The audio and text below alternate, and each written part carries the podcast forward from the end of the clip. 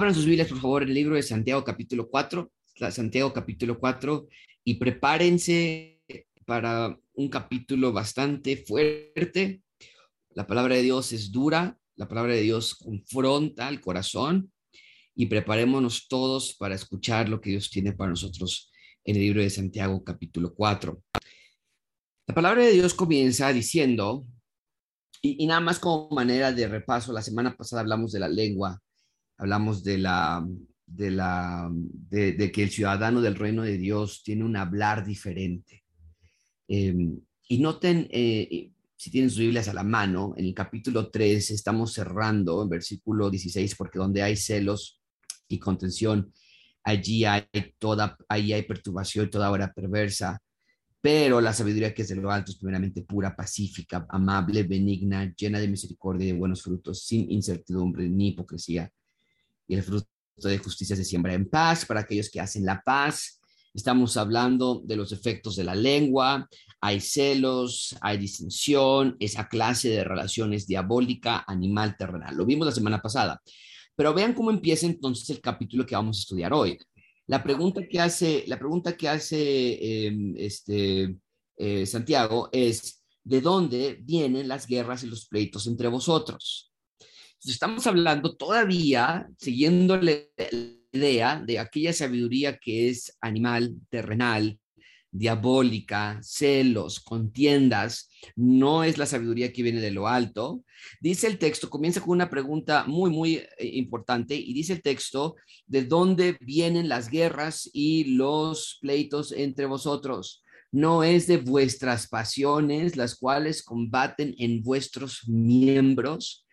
Esto, amigos, está hablando de una clase de cáncer que se estaba dispersando alrededor, estamos en Santiago capítulo 4, versículo 1, eh, eh, alrededor de la, de la, eh, de una relación en la iglesia o en las áreas de dispersión, porque recuerden que estaban siendo dispersados, que aún en la dispersión la iglesia estaba, la, la iglesia estaba corriendo, estaba huyendo de la, de, la, de la persecución, pero aún cuando están huyendo de la persecución, nos dice el texto que que la clase de sabiduría que es terrenal, diabólica y, y, animal estaba infectando a la iglesia de, de las doce tribus o la iglesia de Jerusalén que estaban en dispersión y había guerras y pleitos entre ellos. Y dice, y dice Santiago ¿qué no acaso es las pasiones que están en sus miembros? Bueno, ¿cuál miembro? Nos acaba de hablar principalmente del miembro de la lengua, nos dijo la semana pasada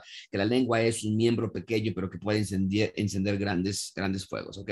Entonces, e, eso en primer lugar. Pero aquí Santiago lo abre más ampliamente y dice, bueno, a cualquiera, tu, mente, tu, lengua, tu cuerpo, tu, corazón, e, e, es porque hay pasiones entre ustedes que son incorrectas. Ahora, ¿qué clase de pasiones? Nos va a hablar más específicamente en un minuto, pero te puedo decir desde el momento, celos, divisiones, envidias, y esa clase de pasiones, dice Santiago, es la raíz de que haya entre ustedes eh, guerras, pleitos.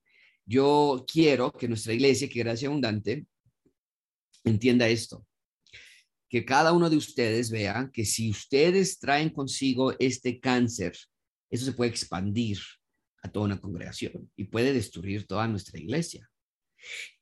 Vean conmigo versículo 2. Codiciáis y no tenéis, matáis y ardéis de envidia y no podéis alcanzar, combatís y lucháis, pero no tenéis lo que deseáis porque no pedís.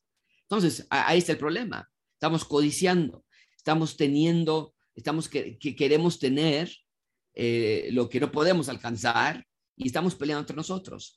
Mucha atención con esto, amigos. Este, ay, perdón, aquí, allá, ok. Eh, mucha atención con esto, amigos, por favor. Santiago está hablando, y, ahorita lo, porque este capítulo está extraordinario, pero Santiago está haciendo un contraste, amigos, entre los que son amigos de Dios y los que son amigos del mundo.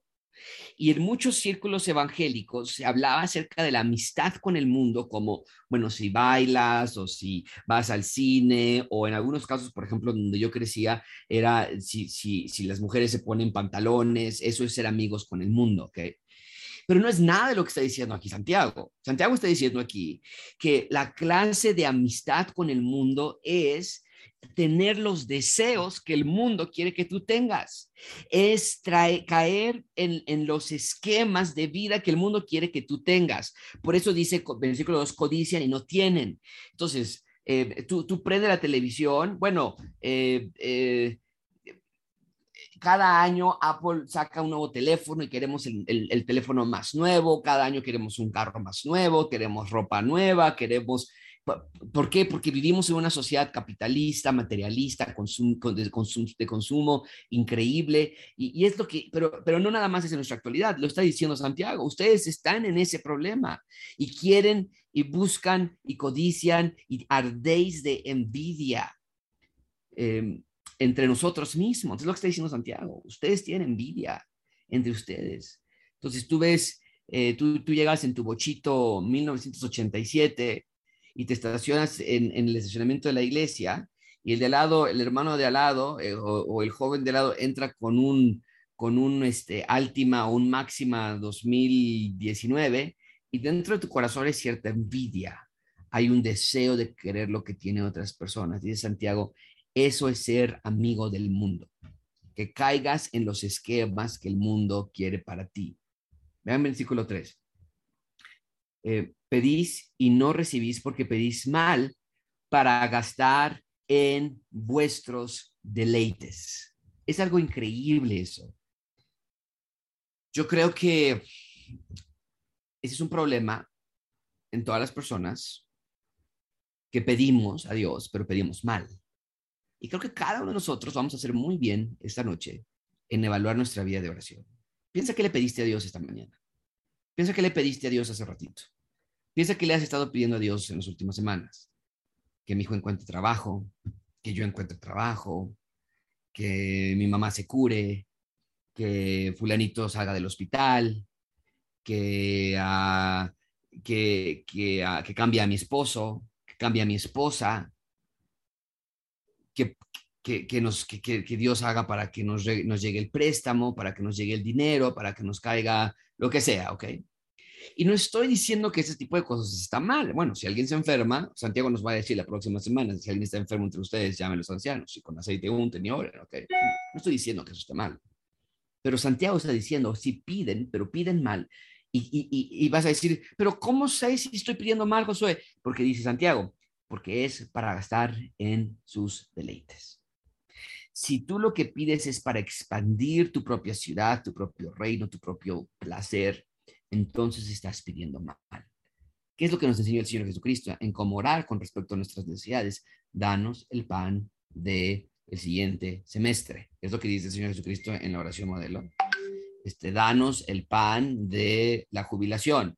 No, dice Santiago, danos el pan de hoy de hoy.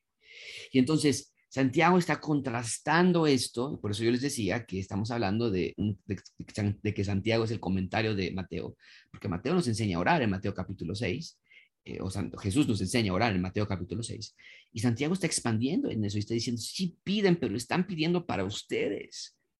Em, si tú pides a Dios, mucha atención con esto que voy a decir, si tú pides a Dios que te quite la enfermedad, a ti o a algún ser querido, cualquier persona, para que nuestro dolor corporal simplemente se vaya y podamos regresar a estar bien, esa es una petición, esa es una, es una petición muy corta vista, porque sabes, te vas a volver a enfermar en tres, cuatro meses, en un año, dos años. Entonces, más bien es pedir a Dios por fortaleza, por tranquilidad, porque Dios se lleve la gloria y que si es su voluntad, Dios nos dé sanidad, a mí, a mi tío, a mi amiga, a mi papá, lo que sea, en ese orden, porque entonces no estamos pensando nada más en nosotros. Mucha atención con esto, amigos. Cuando acudimos a Dios, nada más, cuando estamos enfermos, cuando no tenemos dinero, cuando no somos diferentes a una persona que acude a la iglesia católica, la Basílica de Guadalupe o algún lugar y de rodillas le pide al santo algo. No somos diferentes porque estamos viendo a Dios como eso, como una dame, dame, dame, Y la persona que va a la, a la Basílica de Guadalupe o a la Catedral de la Ciudad de México a hincarse y a pedirle el favor a Dios o a la Virgen o a lo que sea, no está buscando una relación con Dios, está buscando un favor, una respuesta a oración, un quítame esta incomodidad porque traigo, traigo una piedrita en el zapato y vengo a pedirte y te prometo que si me sacas de esta yo voy a hacer X cosa. Y dice Santiago, no pidan así. Ahora de nuevo, para subrayar, no quiero que me digan, Josué, entonces no puedo pedir cuando estoy enfermo, no puedo pedir cuando tengo un dolor de migraña crónico que he tenido por tema. No es lo que estoy diciendo. Pero si tu oración es simplemente, Señor, quítame esto, yo ya no quiero sufrir, yo ya no quiero tener dolor, yo ya no quiero pasar por esto, estoy cansado, estoy harto, y no estás pidiendo para que Dios se lleve la gloria, para que tu, tu, fe se perfeccione y para, que, y para que el nombre de Cristo sea exaltado a través de las dificultades, entonces algo está mal. Recuerden cómo empezó Santiago, ¿no es cierto? Eh, tened por sumo gozo cuando os halléis en diversas pruebas. Entonces, si no estamos teniendo ese gozo, hay algo en nuestro corazón que tenemos que arreglar. Siguiente versículo. Dice, mm, ¿dónde estamos? Ok, versículo 4. O almas adúlteras. Esto es algo extraordinario, amigos. ¿Qué está diciendo Santiago? No está llamando a la iglesia de Jerusalén, dispersados, que están teniendo relaciones inapropiadas con mujeres u hombres. No es lo que está diciendo Santiago. Santiago está ocupando un término muy profético, muy de los profetas del Antiguo Testamento, cuando Jeremías o Isaías les decían, ustedes están adulterando contra Dios, están dejando a Dios y demás. Santiago está ocupando esa tipología, esa frase para decirles, ustedes cuando piden para sus propios placeres, están adulterando espiritualmente con Dios o fuera de Dios. Están dejando la relación que ustedes deben tener con Dios incondicional, una relación que debe ser perfecta, eh, íntima, eh, que no está basada en tú me das y yo te doy. Y en lugar de eso están dejando a Dios de lado y están buscando otras cosas en esta vida, como cuáles, nos dice primera, primera de Juan. Bueno, los deseos de los ojos, los deseos de la carne y la vanagloria de la vida, que es lo que queremos con todo nuestro corazón. Entonces, a Dios muchas veces le pedimos estas tres cosas, los deseos de los ojos, Señor, dame una esposa que esté súper guapísima, Señor, dame un esposo que esté muy guapo, Señor, dame una casa que esté grande, los deseos de los ojos, los deseos de la, de la carne, Señor, por favor, quítame este dolor, Señor, por favor, que ya no me, den el sueldo, Señor, por favor, y la vanagloria de la vida, Padre Celestial, te pedimos, por favor, que nos vaya muy bien en las vacaciones y que sí me saque el dinero de la rifa para que nos podamos ir de vacaciones, ¿ok? Esas son las cosas que nos dice, y dice Santiago, porque están adulterando, son adúlteros. Santiago les dice, almas adúlteras, han dejado a su esposo por los deseos de los ojos, los deseos de la carne y la vanagloria de la vida. Y aparte de todo eso, meten a Dios en la oración dice Santiago, piden y piden mal. Entonces, muchísimo cuidado con nuestra vida de oración, hermanos, amigos. Fíjense lo que dice, que no saben, versículo 4, que la amistad del mundo es enemistad contra Dios. Amigos, lo que está diciendo Santiago es, ustedes deben ser amigos de Dios.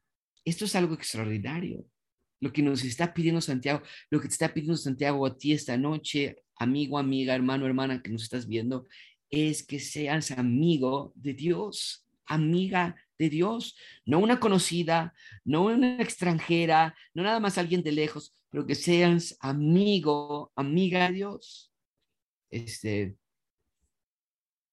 eh, eh, lo he dicho en, otras ocasiones, lo quiero volver a enfatizar, Dios no rescata turistas para su reino. Dios rescata ciudadanos. Y, es hora de que nosotros evaluemos si somos amigos de Dios o amigos del mundo. ¿Y cómo podemos ser amigos del mundo? De nuevo, ahora no estoy justificando. Yo creo que cada uno de nosotros tiene la conciencia necesaria para saber qué hacer con sus propias vidas y sus tiempos y sus gustos. Hay preferencias, hay cosas que no están en la palabra de Dios. Pero hacer amigo del mundo no significa que escuchas alguna canción secular, necesariamente, ¿no? O sea, si estás ahí escuchando y, te encanta cantar despacito y te encanta, encanta cantar todo el reggaetón y demás, y, dices, no, hombre, con esto me, desestreso muchísimo y toda la sexualidad y toda la horripilante es que se canta en ese tipo de música, eso, eso sí es totalmente anti Dios, creo que lo entiende. Pero por mucho tiempo este versículo de ser amigos del mundo se ha, se ha simplificado a eso, ¿no? No, pues no escuches a, no, no te vayas a escuchar a, a, Luis Fonsi, no vayas a escucharte a Luis Miguel, no vayas a, no vayas a ver películas más que nada más sean las cristianas, este, eh, no te pongas así ropa de, de, de, de, X o Z, ¿no? Pero, pero aquí Santiago no está hablando de sus preferencias o de sus modas, sino aquí Santiago está haciendo una referencia muy clara. Codiciar, envidiar tus deseos. Y me temo que muchos de nosotros nos sentimos que muy, padre porque yo nada más escucho música cristiana, pero mi corazón está lleno de envidia y Santiago te está diciendo, alma adúltera, amigo del mundo, enemigo de Dios y amigo del mundo.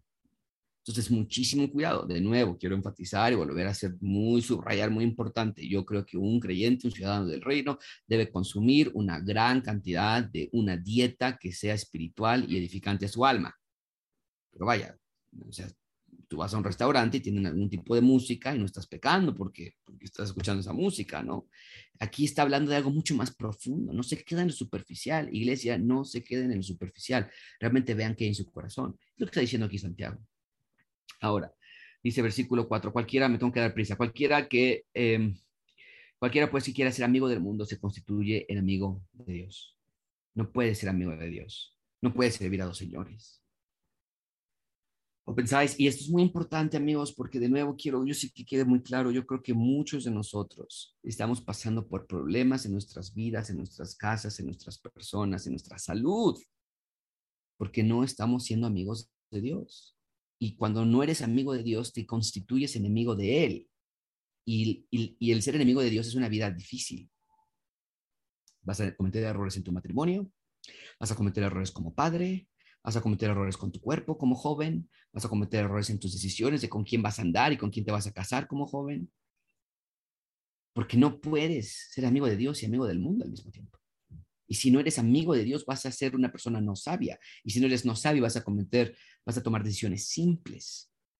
Entonces, piensen muy bien. Yo creo, amigos, de verdad, eh, entre más me meto en esta parte de la consejería bíblica, más me doy cuenta que si nosotros obedecemos a Dios, y nos sometemos a él, problemas de salud, problemas económicos, problemas familiares, se eliminarían al 90%. Al 90%. Si cada uno de nosotros nos sometemos a Dios en obediencia, no ni siquiera total, pero, una obediencia continua, nuestro Señor. Bueno, dice versículo 5, pensáis en que la escritura dice en vano, el espíritu que Él ha hecho morar en nosotros nos anhela celosamente. Entonces, eh, Dios es un Dios celoso. Dios no te compró. Y, aquí se conecta, si tienen sus Biblias, bueno, yo sí inductivas, pero no, no hemos hecho Biblia inductiva de Santiago, pero si tuvieran su Biblia inductiva o si tienen una Biblia, yo haría una, una línea al versículo 4, almas adúlteras. Y Dios es un Dios celoso. No quiere que, que su novia, la iglesia, sus ciudadanos, estén yéndose a tener relaciones inapropiadas con alguien que no es Él. Dios es un Dios celoso pero no es un, no es un celo eh, como el del ser humano, ¿no? Cuando tú te, celas de algo, por, por, sino es un celo de santidad, de querer tu pureza. Y Dios es un Dios celoso. Entonces, cuando tú te estás yendo a coquetear con Satanás, con el mundo, con el sistema del mundo, anti Dios, dice, ¿qué no saben? Que el que ha puesto su espíritu en ustedes les anhela celosamente él quiere estar con ustedes celosamente. Y es lo que hemos estado estudiando en Esdras de Miesis y próximamente en Esther. Que Dios anhela habitar con su pueblo. ¿Por qué no sé? Que estas 47 personas que estamos conectadas, o más de 47, sino 47 conexiones, y en cada cuadrito hay más de una persona en algunos casos, pero el punto es que estas 47 cuadritos, el por qué Dios te ha elegido a ti para que quiera anhelarte, no lo, no lo entiendo. No lo entiendo. Ni, ni, ni a mí, pero así te anhela. Y la manera en la que tenerla a Dios es celosamente, te quiere para Él. Y vean que, ah, dice versículo 6, pero Él da mayor gracia. Aquí Santiago, eh, me encanta esta parte porque Santiago como que hace una implicación en que para que tú puedas serle un esposo, una novia fiel a Dios, necesitas de la gracia de Dios. Necesitas de su gracia, no puedes en ti mismo. Por eso dice, Él da mayor gracia. Y me encanta porque después dice, por eso Dios dice, Dios resiste a los soberbios y da gracia a los humildes. Entonces, ¿qué quiere decir esto? Aquí lo que Santiago nos está dejando de ver, porque lo hace como un sándwich. Está hablando de, acerca de la, amistad con el mundo y nos avienta esta parte la gracia la humildad y después nos va a volver a hablar acerca de, la, de, nuestra relación con Dios y y, y de aspectos prácticos. Pero quiero que vean esto. La humildad quiere decir humillarte delante de Dios y reconocer tu verdadera condición. Y dice Santiago que la humildad es clave para que Dios te dé la gracia para que tú puedas serle fiel y no ser adúltero, no estar en el sistema del mundo y amigo con Dios. Entonces, si, hiciéramos un cuadro conceptual, la humildad aquí en este capítulo juega un aspecto vital. Si tú no eres un hombre o mujer humilde y te la pasas acusando a alguien más de tus pecados, Dios te está resistiendo. Y cuando Dios te está resistiendo, no recibes gracia. Y cuando no recibes gracia, no puedes entonces este, eh, eh, serle fiel a Dios si estás en el sistema del mundo. Y si estás en el sistema del mundo, eres enemigo de Dios. Fíjense nada más todo lo que provoca. Pero cuando eres humilde eh, y, dice, hace ratito estábamos en, la sala y, y, mi familia tiene un, una gran deficiencia porque tiene, tenemos, San Sebastián tiene una, un juego de Mickey Mouse así de grande y, y, mi familia tiene la idea de que esa cosa gigantesca puede entrar en una canastita de juguetes de este tamaño. Entonces yo no sé quién, si Rebeca, Natalia, Santiago, Sebastián o no sé quién, pero tienen la idea de que cabe. Entonces agarran esa cosa de Mickey Mouse y la empujan y la empujan en la, en la canastita que está así de pequeña. Y, y, lo único que pasa es que todos los juguetes que estaban, que sí cabían en esa canastita pequeña, se caen y se hacen desbaratados. Pero no sé qué pasa, que ellos piensan que está bien simplemente porque la cosota de la Mickey Mouse está encima y ya entonces ya recogieron los juguetes. Y ese ratito fui y decía, hice esto. ¡Ay! ¿Por qué? No entiendo por qué quieren meter esto si no ven que quepa. Y me dice Rebeca, y eso te frustra mucho. Y mi contestación fue, claro que me frustra mucho porque ustedes no quieren entender que no cabe aquí. Y esto es lo que me contestó, porque está estudiando ya consejería. Me dijo, no hay excusa para que tu frustración esté en función de una juguete de Mickey Mouse. Y mi respuesta tuvo que ser, sí, tienes razón, tienes razón. Estoy, estoy tratando de ser soberbio al inculpar a alguien más del crimen que yo estoy cometiendo, de mi frustración o de mi enojo o de mi coraje. Hermanos, creo que es hora de que cada uno de ustedes sea valiente. Y ahorita vamos a hablar de cómo Satanás es un cobarde, pero a veces nosotros nos metemos en su, en su campo de cobardía y acusamos a mi esposa, a mi esposo, a mi suegra, a mi vecino, al tiempo, al tráfico, al de adelante o al de atrás. Y dice Dios, yo resisto a los soberbios, pero doy gracia a los que se humillan delante de mí y que dice, yo soy pobre en espíritu, yo necesito la ayuda de Dios. Mucha atención con eso, iglesia. Les ruego que sean humildes. Y, esto es lo, feo. En México, en el mundo, como, en cualquier otro lugar, pero en México, la parte, el ser humildad nos calificaría como débiles a los hombres. Dile a tu esposa, esposa, yo, yo tengo la culpa, yo fui el que me agité, tú no tienes la culpa, y muchos de los que estamos aquí sentados ahorita viéndonos por medio de la computadora diríamos, no, hombre, no, José, si yo le digo eso, me agarra de bajada y de ahí yo no me va a sacar y cada ratito me va a decir que... ¿Y sabes qué? Eso nos debería dar alegría, porque ser como el Señor Jesucristo nunca nos debería avergonzar. Sean humildes como el Señor Jesucristo. Dice versículo 8, acercaos a Dios. Ahora vean, eh, perdón, versículo 7. Aquí hay Em,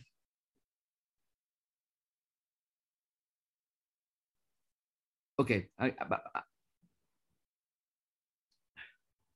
Es que yo tenía tres promesas, pero veo dos ahorita. La tercera se va a llegar, va a llegar en un minuto. Pero aquí hay dos promesas que son más grandes de lo que ustedes tal vez jamás se han dado cuenta en el capítulo 4 de Santiago. Versículo 7. Someteos a Dios, resistid al diablo y huirá de vosotros. Estamos hablando de la dificultad de resistir el sistema del mundo y no ser enemigos de Dios. Pero aquí hay una promesa, es una promesa y Dios no miente. Resistan al diablo y el diablo es un cobarde que se va a ir de ustedes. Es lo que está diciendo Santiago, es lo que está diciendo Dios. No caigas en la mentira que yo caigo muchas veces y que seguramente tú también, que dices, yo nunca voy a superar este pecado. ¿Para qué le pido perdón a Dios si lo voy a volver a cometer? Yo así soy, así tengo que luchar con esto, yo nunca voy a cambiar. Y dice Satanás, dice Santiago, no hagas caso a eso. Tú tienes que declarar la victoria en el Señor Jesucristo. Y no estoy hablando de declarar la victoria como lo hacen nuestros amigos pentecostales o carismáticos. Me refiero a que tú tienes que entender, no vas a ir diciendo yo declaro la victoria en ese sentido, sino tú vas a entender que tú sí eres victorioso en Cristo. Es exactamente lo que dice Pablo. Nosotros somos más que victoriosos en Cristo. Somos más que ganadores en Cristo. Entonces, no hay razón para que ninguno de los que están viéndome aquí digan, yo he luchado con el pecado de la lujuria, yo he, yo he luchado con el pecado de la mentira, mentira, yo he luchado con el pecado de la flojera y no puedo quitármelo de encima, dice Santiago, ah, pues entonces comienza a resistir esa tentación y Satanás es un cobarde que se va a ir de tu presencia. es una gran promesa, porque muchos de nosotros codiciamos, tenemos envidia, nuestra lengua está eh, se fuera de control porque creemos la mentira de Satanás que así eres, ni modo, ¿para qué confías tu pecado? Nunca vas a cambiar, tu esposa nunca va a cambiar, ni tú vas a cambiar, nadie, todos somos igual, todos son unos hipócritas, nos dicen, todos los cristianos son unos hipócritas y nos lo creemos nosotros también. Entonces, ¿tú qué empiezas a hacer? ¿Ya para qué voy a la iglesia? ¿Para qué leo? No me siento bien, me siento sucio yendo a la iglesia. Aparte, ¿para qué hago iglesia en casa si mi esposa sabe que, que yo tengo esto? Dice Satanás, pues entonces empieza a agarrarte esta promesa y Satanás va a correr de tu presencia. Pero vean la promesa número dos que encuentro aquí. Acercaos a Dios y Él se acercará a vosotros. Yo no quiero estar cerca de la presencia de Dios. Y, Dios nos, perdón, yo no, yo no quiero estar cerca de la presencia de Satanás. Pero, pero, Santiago nos da estas dos promesas y una tercera que ahorita voy a encontrar y la subrayé en mi, en mi, otro, otro libro, pero no la tengo aquí. Pero, pero estas dos promesas son increíbles porque nos dice que Satanás va a huir pero si nada más fuese de eso el asunto, pues diríamos, bueno, y ahora ya me quedé solo. Ya Satanás no está aquí, pero tampoco me siento lleno. Pero Santiago dice, al Satanás huir porque tú lo resistes, entonces Dios vas a poder acercarte a él porque tú estás resistiendo la tentación. Entonces, aquí está hablando de una posición muy gráfica ustedes acérquense a Dios y Él se acercará a vosotros. No de que Dios, noten como dice ustedes, acérquense a Dios y el resultado es que se acercará a ustedes. Aquí no estamos hablando de quién se acerca a quién y, si Dios está en la esquina y yo estoy en este lado y quién llega a qué posición. El punto muy claro que está haciendo Santiago es tú acércate a Dios y vas a estar en su presencia, en una relación íntima con Él. Amigos, mi pregunta para ustedes esta noche es, ¿sientes esa relación íntima con Dios? O si es una relación íntima con las tentaciones de Satanás. Y es hora de que ustedes decidan en cuál campo quieren estar. Y mi, mi, exhortación para ustedes, les ruego con todo mi corazón que resistan a Satanás, que él huya de su presencia, de sus casas. No permitan más la presencia satánica en sus casas, en sus mentes, en sus corazones y que salga de sus, de sus bocas la sabiduría animal, diabólica y terrenal. Pero acérquense a Dios y Él se va a acercar a ustedes. Dice, pecadores, limpiad las manos y vosotros los de doble ánimo, purificad vuestros corazones, afligíos y lamentad y llorad. Vuestra risa se convierte en lloro y vuestro gozo en tristeza. Este, vamos a ver esto exactamente en, en, capítulo 8 al final y después Nehemías capítulo 9. Eh, y, yo ya no me acuerdo ni siquiera cuándo vamos a hacer, a ver cuál, eh, cuál es cuál, pero si no me recuerdo es en 15 días capítulo 8 y en 20 la de 9, no estoy seguro, pero vamos a verlos literal, eh, estar riendo y después los vamos a ver llorar. Es exactamente, y ustedes se van a acordar, acuérdense muy bien, lean el capítulo 8 y lean el capítulo 9 y díganme si no es cierto. Van a verlos llorar y van a verlos reír. ¿Por qué? Porque el Señor es lo que hace. Nuestra aflicción y nuestro lamento y nuestro lloro. ¿Por qué dice afligíos y lamentad y llorad? Por nuestra condición de pecadores, por nuestra condición de...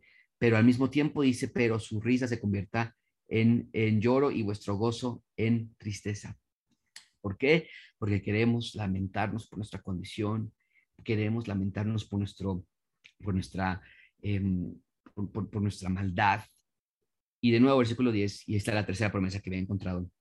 Humillaos delante del Señor y Él os exaltará. Qué gran promesa es esa, ¿no es cierto? ¿Qué tanto buscas tú que tu jefe te exalte? ¿Qué tanto buscas tú que tu esposo te exalte? Tal vez eres una mujer que dices, mi esposo nunca me ha reconocido, mi esposo siempre me ha usado, mis papás nunca reconocen mi esfuerzo, siempre me están apretando, siempre me están presionando, siempre me están, nunca me agradece nadie. Tal vez tú eres una abuela que dices, nunca vienen a visitarme mis hijos, mis nietos, porque nunca son, yo les di todo. Hey, hey, ¿qué dice aquí? Ustedes humíllense delante de Dios y el que realmente merece sus vidas y, y el que te anhela celosamente, Él te va a exaltar.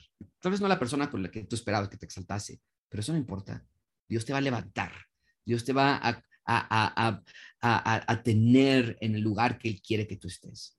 Y rápidamente terminamos esto. Vean conmigo, por favor, versículo 11. Hermanos, no murmuréis los unos de los otros. El que murmura del hermano y juzga a su hermano, murmura de la ley y juzga a la ley. Pero si tú juzgas a la ley, no eres hacedor de la ley, sino juez. Uno solo es el dador de la ley, que puede salvar y perder. Pero tú, ¿quién eres para que juzgues a otro? ¿Sabes qué está diciendo el versículo 11, el versículo 12, 11 y 12? Muy sencillo. No estén hablando de los unos en los otros. Si, si el de adelante estaba durmiéndose durante la predicación, si el de atrás se le cayó el café cuando estaba en la prédica, si, si al hijo del hermanito de tal no lo pueden quitar su celular, dice el texto, no juzgues tú. ¿Por qué? Porque vean lo que dice el versículo 11 porque el que juzga y murmura, juzga, eh, murmura de la ley y juzga a la ley. ¿Qué quiere decir eso? ¿A cuál ley se está refiriendo? Bueno, para mí, para nosotros creemos que está hablando de la ley de amar a tu prójimo como a ti mismo. Y lo que está diciendo aquí Santiago es, cuando tú estás murmurando y cuando tú estás juzgando al hermano, tú estás ignorando esa ley que dice, ama a tu prójimo como a ti mismo y te estás suponiendo sobre la ley como si a ti no te aplicara eso como muchos de nuestros gobernantes, muchos de nuestras autoridades hacen, ¿no? Este, ¿Cuántos de nosotros hemos visto a patrullas que van a exceso de velocidad y, piensan que la ley, ellos están por sobre la ley? O, autoridades o, a, o a, cualquier otra situación. Durante las vacunas, por ejemplo, hubo varios directores de, de, hospitales que que los cesaron porque, porque estos directores traían a sus primos, a sus hijos a, vacunarse contra el COVID, aunque no era el tiempo todavía. ¿Por qué? Porque estas autoridades creyeron que ellos estaban sobre la ley. Bueno, para, para todos los demás aplica, para mí no. Yo sí traigo a mi hijo a que lo vacunen. Es lo que está diciendo aquí Santiago. ¿Tú crees? ¿Qué te crees tú? Que a ti no te aplica la ley de ama a tu prójimo como a ti mismo. Te estás poniendo por encima de la ley. Y, no nada más eso. Vean conmigo versículo 12 uno solo es el dador de la ley. ¿Quién es el único dador de la ley? Es Dios. Es Dios. Él es el único que puede salvar y perder, pero tú quién eres para juzgar a otro? ¿Qué dice? Están ustedes poniéndose en el lugar de Dios. Cuando tú dices, oye, ha notado, a ver, yo nada más lo comento, no lo digo de mala onda, pero ha notado que el hermanito fulano de tal no se lleva bien con su esposa, o yo, o yo, o soy yo, tal vez yo soy el exagerado. Bueno, dice Santiago, te estás haciendo pasar por Dios. Muchísimo cuidado muchísimo cuidado. Versículo 13 dice, vamos ahora, los que decís hoy, mañana iremos a tal ciudad y estaremos allá un año y, traficaremos y ganaremos cuando no sabéis lo que será mañana, porque ¿qué es vuestra vida? Ciertamente neblina que se aparece por un poco de tiempo y luego se desvanece. En lugar de lo cual deberías decir, si el Señor quiere, viviremos y haremos esto o aquello. Pero ahora os jactáis en vuestras soberbias. Toda jactancia semejante es mala, y el que sabe hacer lo bueno y no lo hace, le es pecado. Al final, Santiago vuelve a hablar acerca de la importancia que nosotros necesitamos en ser humildes, en ser humildes. ¿Cómo son algunas maneras en las que nosotros pensamos que nuestra vida está comprada? Eh, ¿cómo, es alguna, eh, ¿Cómo son algunas maneras en las que nosotros creemos que nos merecemos el mañana? Cuando decimos frases como, eh, eh, vive, disfruta lo máximo cuanto mientras puedas, eh, sácale provecho a tu vida. No, hijo, tú eres joven y, y tú disfruta todo lo que puedas disfrutar, este es tu momento. No, no. ¿Por qué? Porque cuando viene un accidente, una enfermedad, decimos, qué injusto. Pero ¿por qué tan joven? ¿Por qué yo? ¿Por qué? Dice Santiago, hey, sus vidas son como una neblina que con se, se disipan fácilmente. Si vivimos nuestros días de esa manera, cada respiro que des, cada mañana que amanezcas, no vas a amanecer de malas, porque vas a entender este respiro que estoy dando, con gripa, con cáncer, con diabetes o con cualquiera que sea mi circunstancia, es gracias a Dios. Y en cualquier momento esto puede detenerse. Nuestra jactancia, ok. Em, yo estoy, yo de nuevo, yo soy todo pro jubilación, pro ahorrar para tu, para tu em, retiro. Rebeca y yo ahorramos cada mes, porque nosotros no cotizamos en la Ciudad de México o en, el, en el IMSS en México, en el Seguro Social, y tampoco cotizamos en los Estados Unidos, estamos en medio. Entonces, a los 65 años, tanto mi empresa que nos tiene aquí en México como aquí en México nos va a decir, viejitos, adelante y se acabó, ¿ok? No, no, no estamos en contra de eso, pero, pero yo estoy consciente de que cada mes estoy metiendo algo para mi jubilación estoy consciente que tal vez no voy a llegar ni a los 40 años, tal vez no voy a llegar ni a los 60 años, tal vez no voy a jubilar a los 67, 70, no sé, a la edad que sea, y, Dios me llama a su presencia el siguiente mañana.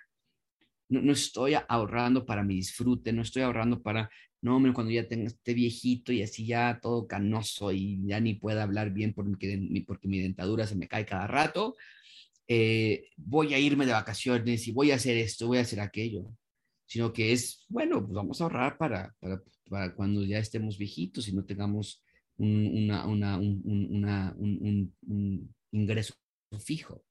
Eh, pero cada uno de nosotros tenemos que tener cuidado en cómo vemos el mañana. ¿Ok?